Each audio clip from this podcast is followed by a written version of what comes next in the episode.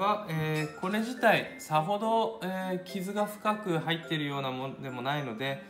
180番から加工していくので十分かなと思います。で、えー、基本的にはですねこちら側カーブしてるものの背中と言ったらいいでしょうか。これ背中こっちお腹だとしたら、まあ、背中側をメインで磨きます。なぜかというと刺す時ですね、えー、下に押し付けるような形でこう縫ってあ穴を開けていきます。上が少々仕上がってなくても問題ないんですがこちら側はツルツルに磨かれていないと、えー、針がスムーズに入りませんので、えー、こちら側を本当に徹底的にきれいにしていきます。こう針をですねいろんな方向に動かしながら磨いていきます。1箇所だけでこうずっと磨いていくとですね、えー、カクカクした仕上がりになってしまいますのでなるべくこう丸く滑らかな曲線の針の方が使いやすいのでこのように針を動かしながら磨いていきます。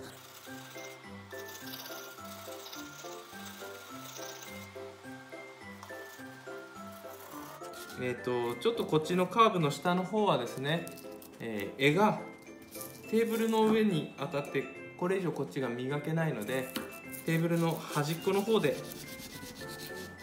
半分針が下に落ちたような状態にしてですね磨いていくといいです。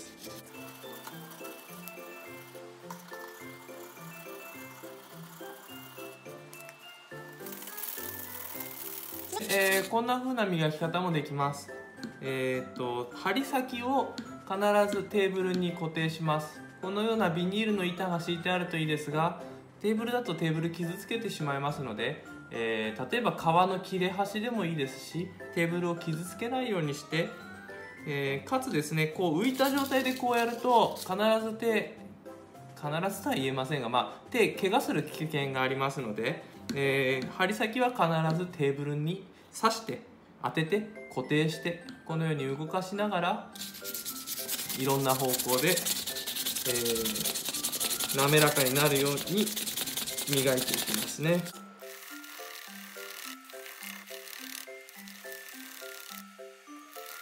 えー、紙やすり2枚目です。使うペーパーで粗いペーパーに時間をかけます。一番粗いペーパーで削り落とせなかったものはもうこの先の細かいものでは落とせませんのでここで徹底的にきれいにしておく必要があります。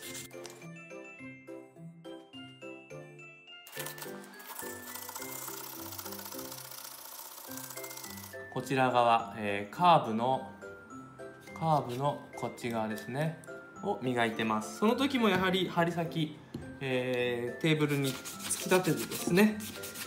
針先が動かないようにしてこんな風に磨いていきます。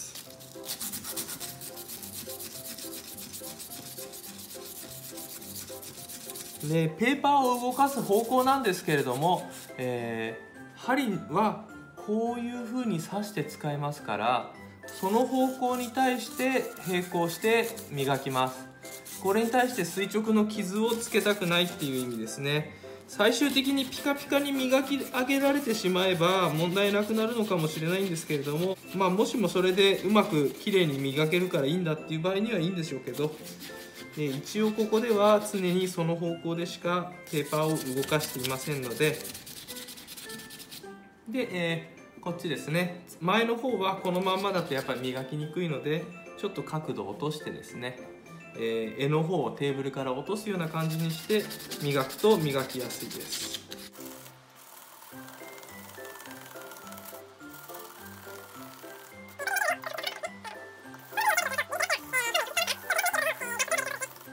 この紙やすりでつけた傷よりも深い傷がなければそれでいいんですね。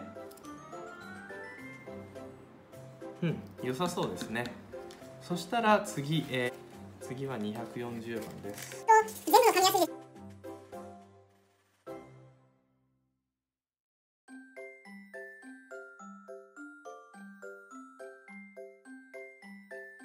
いだんだん光沢が出てきましたね。120番で磨いたところはこんな感じです。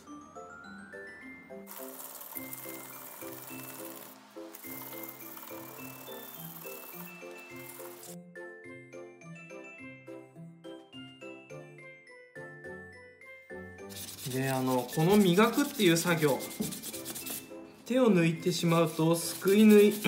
穴開けにとっても力がいるんです。で力が加わるってことは力が加わるということは針が折れやすくなるということなのでこの工程でですねよーく磨いて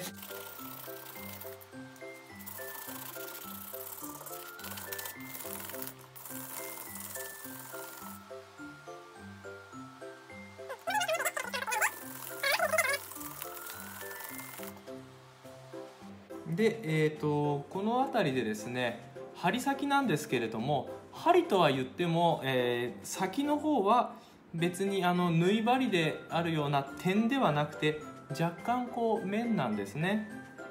で私が普段使っている、えー、すくい針の先なんかも、えー、今のこれよりも丸みがありますね。お分かりになりますか？今のこれよりも丸みがあります。丸みというのはここの幅ですよね。針先の先端がこっちの方がまだ尖ってますよね。こっちの方が尖ってないです。その代わり、えー、先っちょちょっと見ると分かるんですけど少し刃のようになっています。ここの部分ですね。ちょっと、えー、周りに比べて光沢がない部分があると思うんですけどこれが若干刃になってるんですね。そのようなにするために、えー、こちら側にもその針を針じゃない、えー、こちら側にも刃をつけていきます。次は400番です、えー、180番240番ときて400番ですね。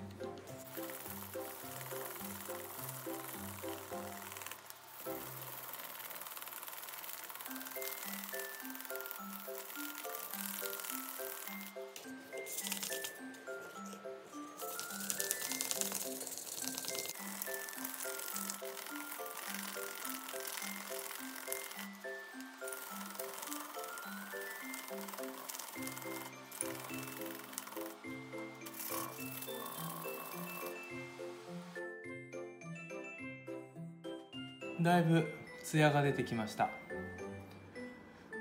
この動画でどこまでこのツヤ感の違いが出てくるのか伝わるのかちょっと想像つかないんですけれども随分変わってきてるんですね。で、えー、ここでですねえー、っと針先を作りたいと思います。ちょっとさっき忘れて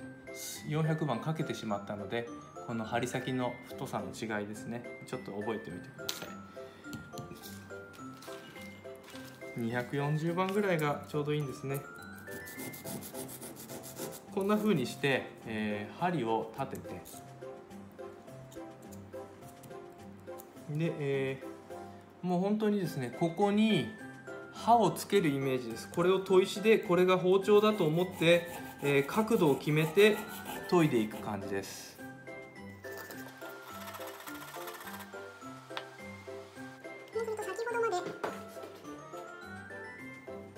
何もなかったここにちょっと点が光沢感の違う点ができたと思うんです。これが、えー、刃先ですね。これはあの角度などですねえっ、ー、とそこそこ尖らせれば切れ味は良くなりますが、えー、切れ味が落ちるのも早くなってしまいますしだいたいそうですね 1mm ぐらいでしょうか。えー、ここに 1mm ぐらいの斜面ができると最初のうちはいいのかなと思います。だんだん使っていくうちに針が短くなってくるとですね先ほどお見せした私が使っている針のように、えー、短くなって丸みが増してきますけれどもその時にはちょっと、えー、あ刃の針のですね厚い部分に差し掛かってますので、えー、斜面 1mm よりも大きいかもしれないですがでまあこうやって触った時に、えー、指指先にちょっと切れ切れる感じを触れるようなに、え、しておきます。たら400番でもちょっと刃先磨いておきます。こんな感じでですね。ちょこちょこちょこっと。で反対側もバリが出る可能性がありますのでちょこちょこちょこっと磨いておきます。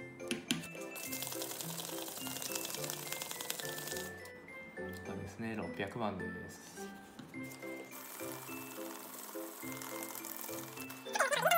指に刺さっていくような感じになってきます。こんなに先ほどつけたあの針先の刃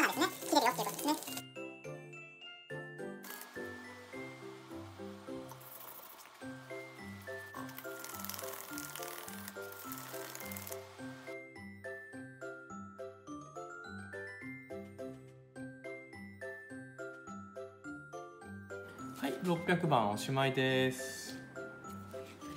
次は800番です。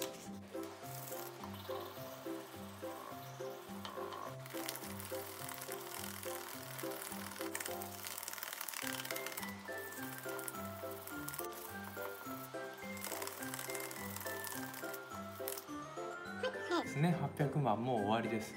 随分ツヤが出て光沢が出てきました。もうだいぶ、えーまだぼやけてるけれども顔が映り込み始めたなっていうぐらいです、えー今日の私のシャツの柄は、えー反射して見えてますね。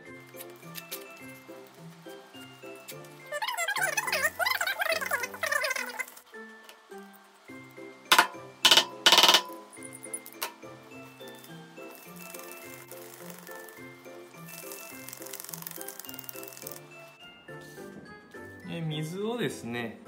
ペーパーの方にちょんちょんちょんとつけてそれで磨きます。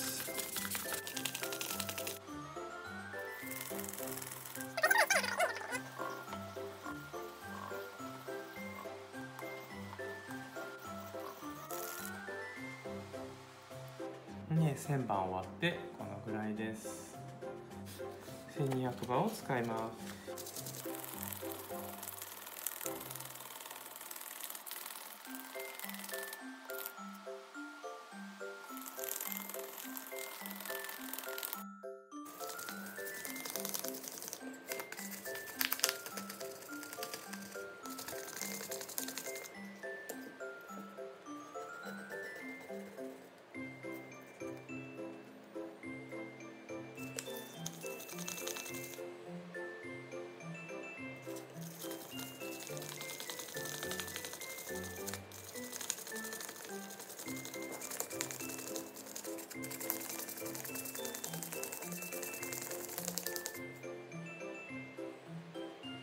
そうするともう完全に顔が映り込んで分かるぐらいまでなってきます。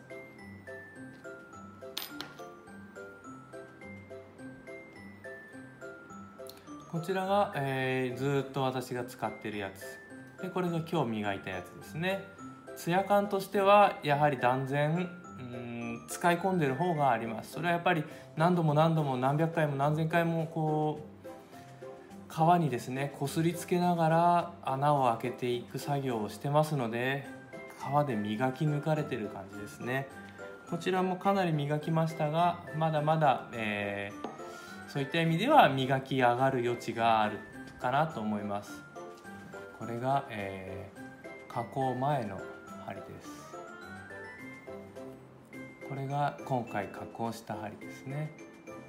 随分ツヤ感違いますよね。それから、えーカーブの形状もこちらの方が少しだけですが